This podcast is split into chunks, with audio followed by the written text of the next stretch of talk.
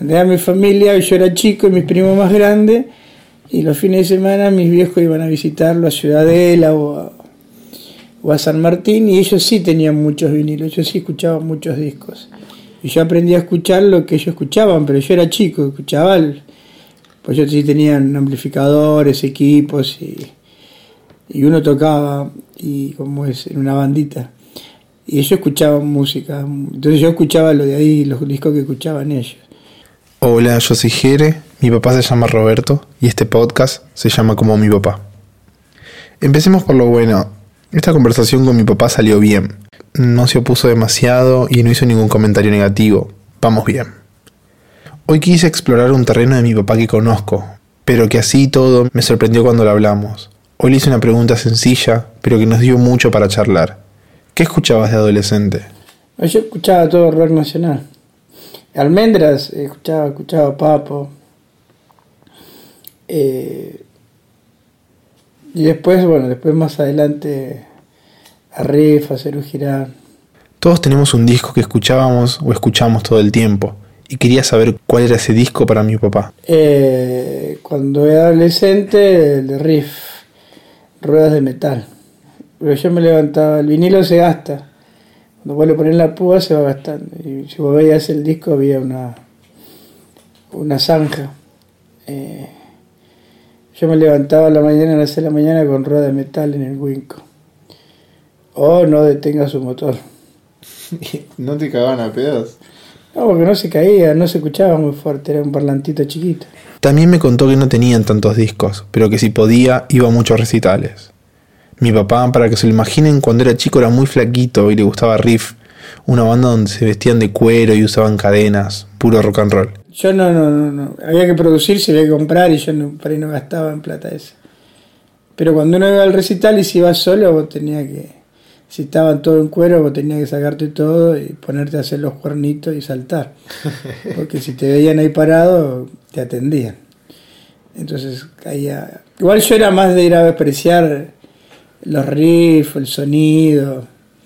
Eh, Si yo podía, sacaba, no sé, en obras una, una entrada de Super Pullman como para estar sentado y, y no haciendo pop ni, ni, ni bailando, pero sí apreciando la, eh, la música o cómo sonaban eh, las guitarras.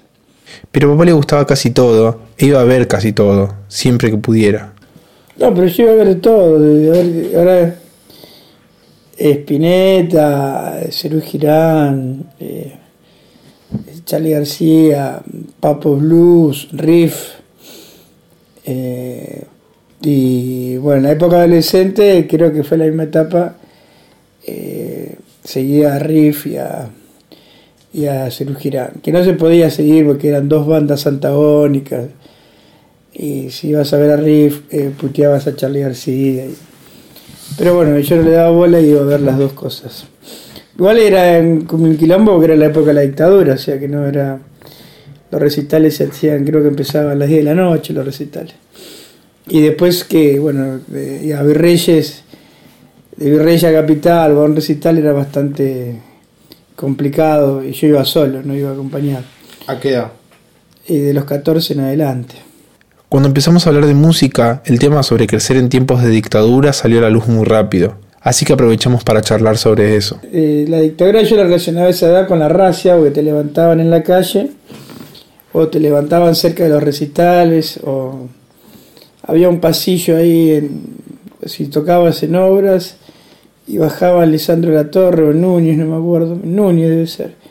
Había un, un pasillo de llegada Libertador que a veces el ejército se ponía ahí y bueno, si, si caías ahí en la boca del lobo te cagaban a palo y te, te levantaban. ¿Te pasó alguna vez algo así? No, no, yo zafé o corrí. Eh, no, no, no pasó. Pero veías qué pasaba. Sí, sí, también de- a pocas cuadras de, de obras había un micro y como ese, y chicos que, que haciendo fila porque los levantaban, sí. ¿Tenías conciencia de las cosas que pasaban en ese momento? No, no, no, no.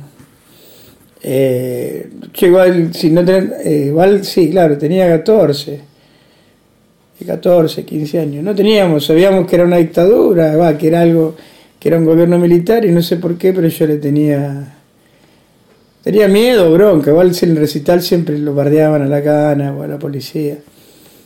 Eh, o al ejército en, este caso. Eh, pero no, no había conciencia de lo que estaba pasando en ese momento. Cuando grabé esto, Chile tenía decretado estado de emergencia hace una semana, con toque de queda y la calle militarizada. Volver a escuchar lo que grabé con mi papá, con todo esto de fondo, me hizo pensar en cómo, para nosotros, sigue presente la importancia de no olvidar, del nunca más. Cuando empezó la última dictadura militar en Argentina, papá tenía 12 años. Vivió toda su adolescencia durante el proceso y eso también forma parte de quién es él. Y había una canción de Bailito que decía, ya no hay un pelo largo, todos parecen soldados y empezamos todos a buchear. Y después, cuando después a raíz de ahí, o ya se venían difundiendo, eh, tocaron habrá sido junio, tocaron en obras. Y ahí en obras, en el recital, había muchos soldados del ejército. Y como es, de nuevo cantó esa canción, ya no hay un pelo largo, todos parecen soldados, y todo el mundo aplaudió porque, eh, como es, eh, era lo de Malvinas, estábamos en plena guerra. Eh, esto, la, como la gente se la lleva en las narices, porque en realidad había que haber aguchado en las dos. En todo momento. En todo momento, claro. Alguien que va a ver un recital de rock no puede. Siempre tiene que abuchar a los milicos, no puede no abucharlo, era algo ilógico. Ese patriotismo pelotudo por Malvinas no. Malvinas es otra cosa, digo. Incluso la guerra de Malvinas fue justo cuando él tenía 18. Y en Malvinas, con el tema de la radio, yo escuchaba Radio Colonia, que es una radio uruguaya, y era una radio que te, te decía nada que ver con lo que vos venías escuchando la radio, la tele decía que estábamos ganando y, Radio Colonia decía que no, que, era un desastre. Claro. Que como es que íbamos para atrás. y si tenías una radio más eh, más importante, había radio que, toque, que como es tomaba emisiones de onda corta y podías escuchar programas de otros países que contaban otras cosas de, de Malvina que acá. Bueno, gobierno militar te escondía los medios de comunicación eh, manejaban la información. Como pasa ahora, parece que Clarín nació no hubiese nacido hace 12 años o ahora con este gobierno, pero siempre manipularon la, la información. O sea, eh, ¿Tenías la edad suficiente para ir a Malvinas, sí? Un año antes, sí. Pero igual yo no. no, no eh, ese año fui, te sorteaban para el servicio militar y te hacían una revisación médica y a mí me pusieron ITS, inútil para todo servicio. Pero quería seguir explorando el tema de la música, porque quería charlar algo que nunca charlamos. Sí, pero yo soy sordo, no podía tocar. En esa época, más, más adolescente, eh, como es, eh, yo quería tocar el saxo. Fui a aprender guitarra, pero no, no podía. No, no, igual no me dedicaba, no le prestaba mucho tiempo. Igual no tengo oreja, no tengo eh, pero después el saxo, y tampoco el saxo era en esa época comprar un saxo era comprarte una casa, imposible. y tampoco había mucha, o por ahí yo no conocía gente que tocara o que te pudiera enseñar. Claro. Eh, por ahí el ámbito, si estás dentro del ámbito, por ahí se te facilitan las cosas, pero no. Pero tampoco era que si uno quería tocar o si pudiera tocar, pero tampoco era que me desvivía por, eh, por tocar. Por si hay alguien que no me conoce, yo toco el saxo. Entonces me animé a preguntarle qué le pasó cuando me vio crecer tocando el saxo. Eso después cayó. Eh, si vos empezaste a tocar el clarinete en la orquesta, después te fuiste que querías tocar el saxo. Eh, después, digo yo, bueno, capaz que las ganas mías de tocar el saxo se transmitieron y, y vos eh, tocabas el saxo.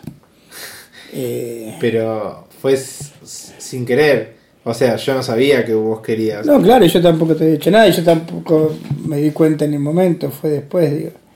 En algún momento yo quería tocar el saxo también. Por ahí nada que ver y por ahí sí, qué sé yo. Eh, pero bueno, y se dieron otras cosas porque a diferencia mía, vos pudiste acceder a un saxo que la orquesta te lo prestó, que después lo pudimos comprar. Claro. Pero bueno, sí, puede ser, qué sé yo, puede ser que se transmita la música por los genes. Hablar de música con papá fue re lindo, me dejó sin mucho más que preguntarle. sobre todo después de lo último que me dijo. Creo que no tengo más nada para preguntar. Bueno, de ahora yo estoy cansado, tengo que corregir muchas pruebas, me voy a ir a dormir, pero después hay una... Eh, eh, podríamos hablar de el recital que fui al Estadio Estudiante de Buenos Aires que se cumplieron 30 años, no me acuerdo. A ver. Sí, por primera vez mi papá quiso contar algo, así que les dejo un fragmento de su experiencia en el Festival Rock del Sol a la Luna del 82. Empezaba la mañana y, y terminaba a la madrugada. El que cerraba el recital era Riff y ahí por primera vez vi a Sumo, eh, vi a la Trova Rosarina, también se despedía Orions, una banda de rock sinfónico muy buena que a mí me gustaba. Ahí vi por primera vez Los Violadores que duraron tres minutos en el escenario nada más. Eh, Sumo que, tocaba una baterista mujer. Eh, y estaba Moyo y Lucas Prodan y cantaba en inglés. Y como es, me acuerdo que le había hecho una canción para un dice, le voy a dedicar esta canción y nombró un nombre en inglés y toda la gente aplaudía y dice, no sé por qué aplaude, si se la apliqué, se la, esta canción es para el, el asesino de John Lennon y dejó parada a toda la gente. Al final parece que Riff no tocó porque hubo un lío y Papo se enojó.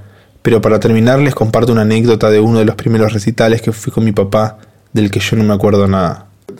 Fuimos a ver la Quinta Trabuco a, como es a ver a Jaime Torres, llegamos temprano y entonces como era una quinta empezamos a caminar y de repente vos saliste corriendo y te quedaste parado frente a, a, a Jaime Torres que estaba tocando el charango ahí, lo estaba y te quedaste ahí parado mirando cómo tocaba y se reía Jaime Torres.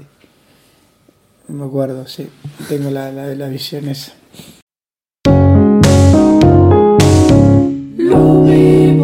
Oh.